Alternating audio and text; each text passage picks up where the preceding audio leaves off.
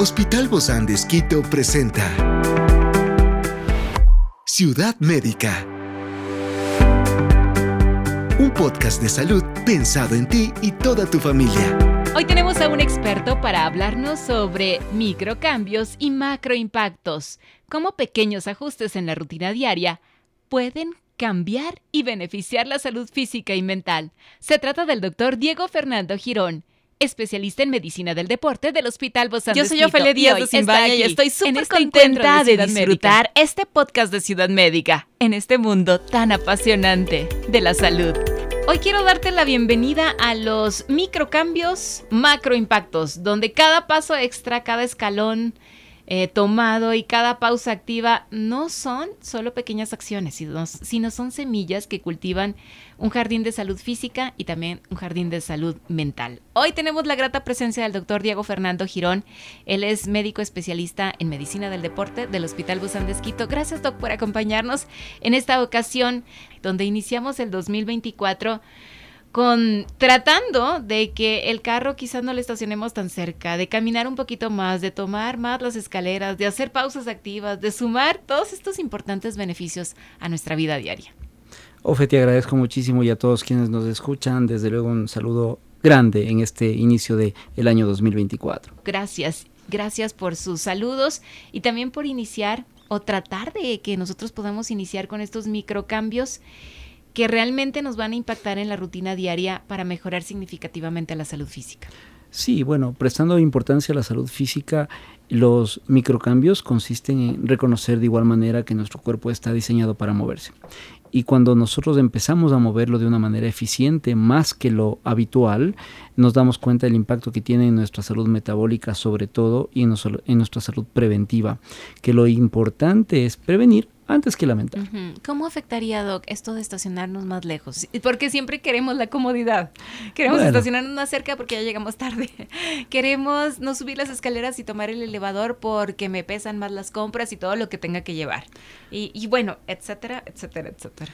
Estos eh, microcambios realmente responden más a un aspecto conductual, a una sensación de bienestar o de dolor y la gratificación que tiene para nuestro cuerpo, desde luego, movernos más y movernos mejor para cumplir mejor de, de, mejor manera nuestros propósitos. ¿Y si funciona, Doc? Funciona, funciona a todo nivel porque basta que aumentemos los niveles de movimiento para evitar el sedentarismo, para tener presente que es un diagnóstico tan agresivo, tan crónico y de gran impacto como saber que uno tiene diabetes, hipertensión, algún otro problema de salud que el momento que nos diagnostican sedentarismo deberían, deberíamos estar muy preocupados y podremos desde luego establecer aquellos microcambios conductuales que facilitan un mejor entorno en la prevención de nuestra salud. Pero regularmente no es que somos muy conscientes de ello, ¿no? Por eso es que buscamos el estacionamiento más cercano, por eso es que decimos, ¿no? Mejor todo lo que evite este esfuerzo físico. Sí. Por, por esta prisa que llevamos de todos los días, por esto, porque no vemos el macroimpacto que podemos tener. Sí, bueno, si caminar más nos ayuda y nos hace sentir más cómodos, es de hecho lo que tenemos que hacer. No, es que produce incomodidad, no produce sentirnos más cómodos. realmente creo que es, es, es esa zona de confort de la cual debemos salir, pero si tenemos a bien, por ejemplo, ahora las estaciones de metro, subir las escaleras, pues qué mejor. Si podemos tomarnos 5 o 10 minutos de una actividad eh, como una pausa activa dentro de nuestro trabajo, dentro de nuestra casa, en las actividades que nosotros desempeñamos, lo que basta y es necesario es movernos. Claro que si podemos movernos de forma más eficiente, mejor, con mejores propósitos, pues va a ser más satisfactorio para nuestra salud. Inclusive hasta respirar conscientemente, ¿no, Doc? Porque lo hacemos de una manera tan monótona que no nos damos cuenta que estábamos respirando y cuando nos hizo falta, quizá en el tiempo del COVID, decíamos que importante era respirar bien. Cuando caminamos más, provocamos adaptaciones. Cuando em, trotamos más, eh, provocamos más adaptaciones cuando estamos respirando más eficientemente a partir del esfuerzo físico que hacemos al hacer fuerza muscular, por ejemplo, pues tenemos mejores adaptaciones metabólicas, estructurales en nuestro cuerpo. Entonces todo el movimiento contribuye a nuestra salud y por eso reiteramos que mientras más calidad existe en nuestro movimiento, mejor. Entonces hay que buscar de ahora en adelante estacionamientos más... Más distantes, la mayor cantidad de escaleras posibles en vez de un elevador, levantar levantar desde las mismas compras de supermercado con un poquito mejor de esfuerzo del que usualmente hacemos, Hay pues que flexionar las rodillas, hay que eh, mejorar los movimientos de todas nuestras articulaciones más que solamente flexionarlos o extenderlos. Pero lo ideal es lo evitar, lo, ideal es conocer, por ejemplo, que si hay eh, partes de nuestro cuerpo que hacen una función flexora extensora mejor, pues debemos evitar rotarla, ¿no es cierto? Que es la clave de las lesiones o del aparecimiento de ellas. Entonces, mientras más también conocemos nuestro cuerpo, identificamos qué podemos hacer y de qué manera más eficiente hacerlo. Experiencias excepcionales son el motor que nos anima a trabajar por la salud integral de nuestros pacientes. Expresamos el amor de Dios para dar prioridad a la vida por sobre todas las cosas. Seguimos con nuestro compromiso, la seguridad del paciente. Hospital Bozán de Esquito, a la gloria de Dios y al servicio del Ecuador algunos ejemplos, Doc, que usted nos pueda brindar de estos microcambios en el entorno laboral que pueden promover esta actividad física y mental? Sí, aparte de las pausas activas que están bien, eh, finalmente suponen la necesidad de si es que encontramos en nuestro sitio de trabajo, en nuestra estación, una silla a través de la cual hagamos unas pequeñas flexiones de brazos, unas pequeñas flexiones en sentadillas, unas pequeñas flexiones abdominales. Eh, si es que no la tenemos a la mano, pues no es necesaria, pero si la tenemos podemos desde luego utilizarla.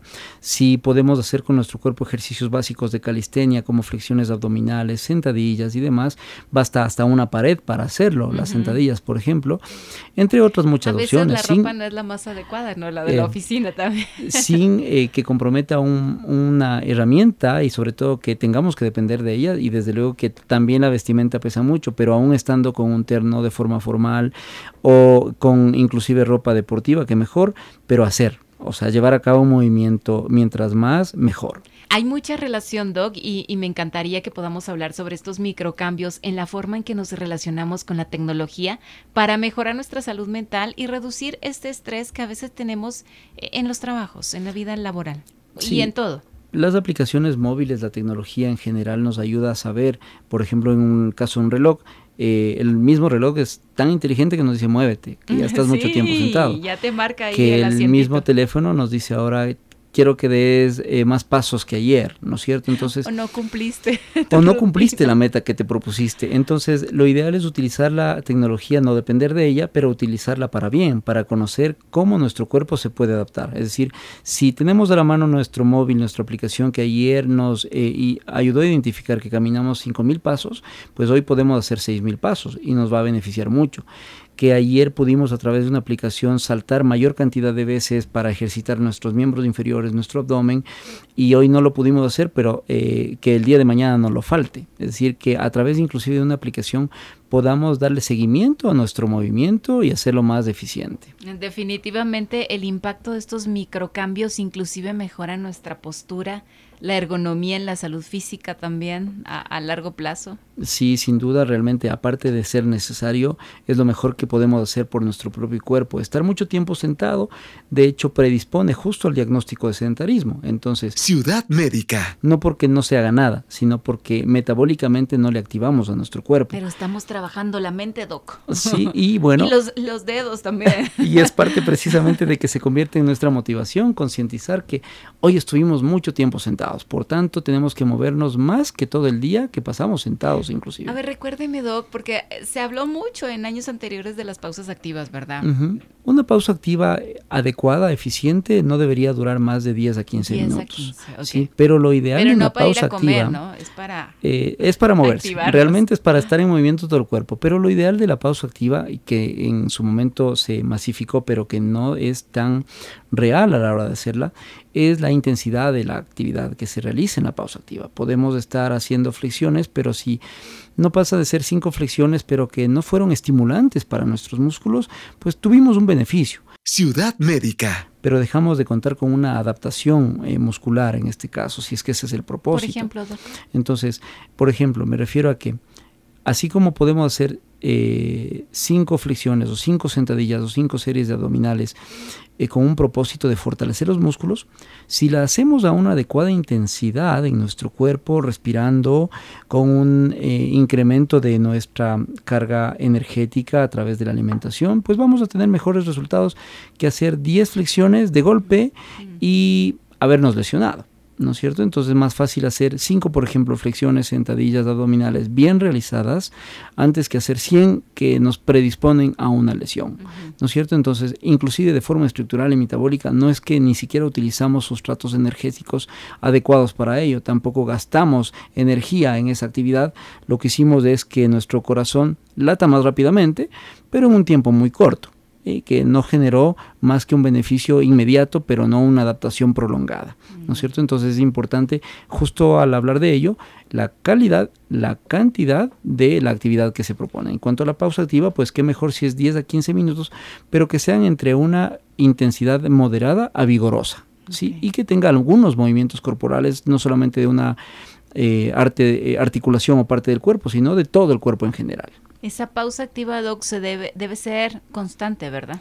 Sí, en cuanto no tengamos tiempo en nuestra actividad laboral, lo mínimo recomendado es que una pausa activa sea dos veces al día, como mínimo. Qué mejor si es más, desde luego, y se complementa con otro tipo de actividades específicas. Y, y cuando es constante, me refiero a que se repite con los horarios y hay una continuidad y es progresiva, esta es justamente donde realmente se nota un cambio. Si lo abordamos desde el lado complementario, es más o menos lo que pasa con la alimentación. Nuestro cuerpo nos pide alimentación y nos pide por lo general tres veces al día. Y el cuerpo Entonces, pide el ejercicio El cuerpo nos pide, o al menos nos debería pedir, eh, estar en movimiento. Y qué mejor si es que es inclusive relacionándolo con la alimentación, como mínimo tres veces al día.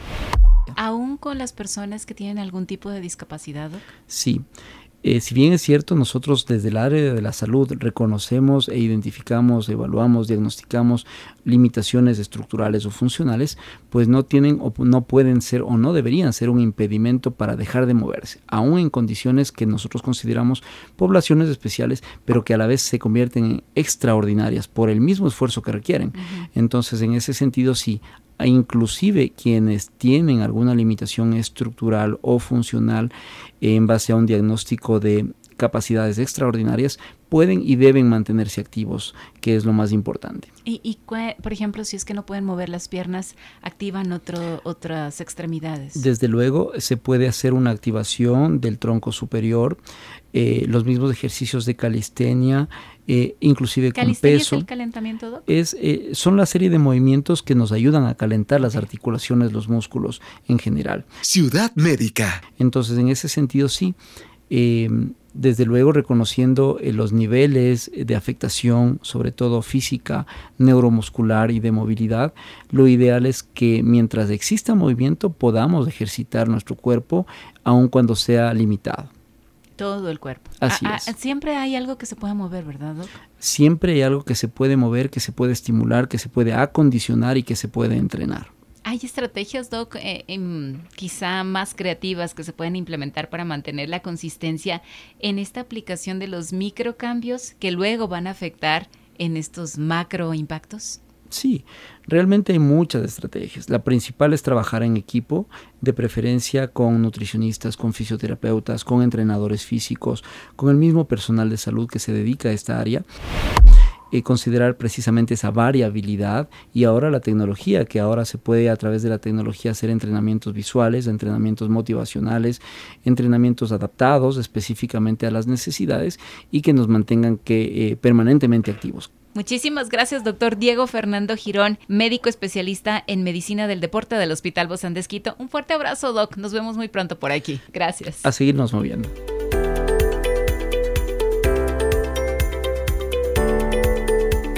Es una producción del Hospital de con el apoyo de HCJB.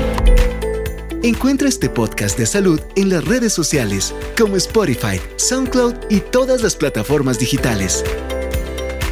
Gracias por acompañarnos en este capítulo de Ciudad Médica, un espacio para tu salud. Hasta la próxima.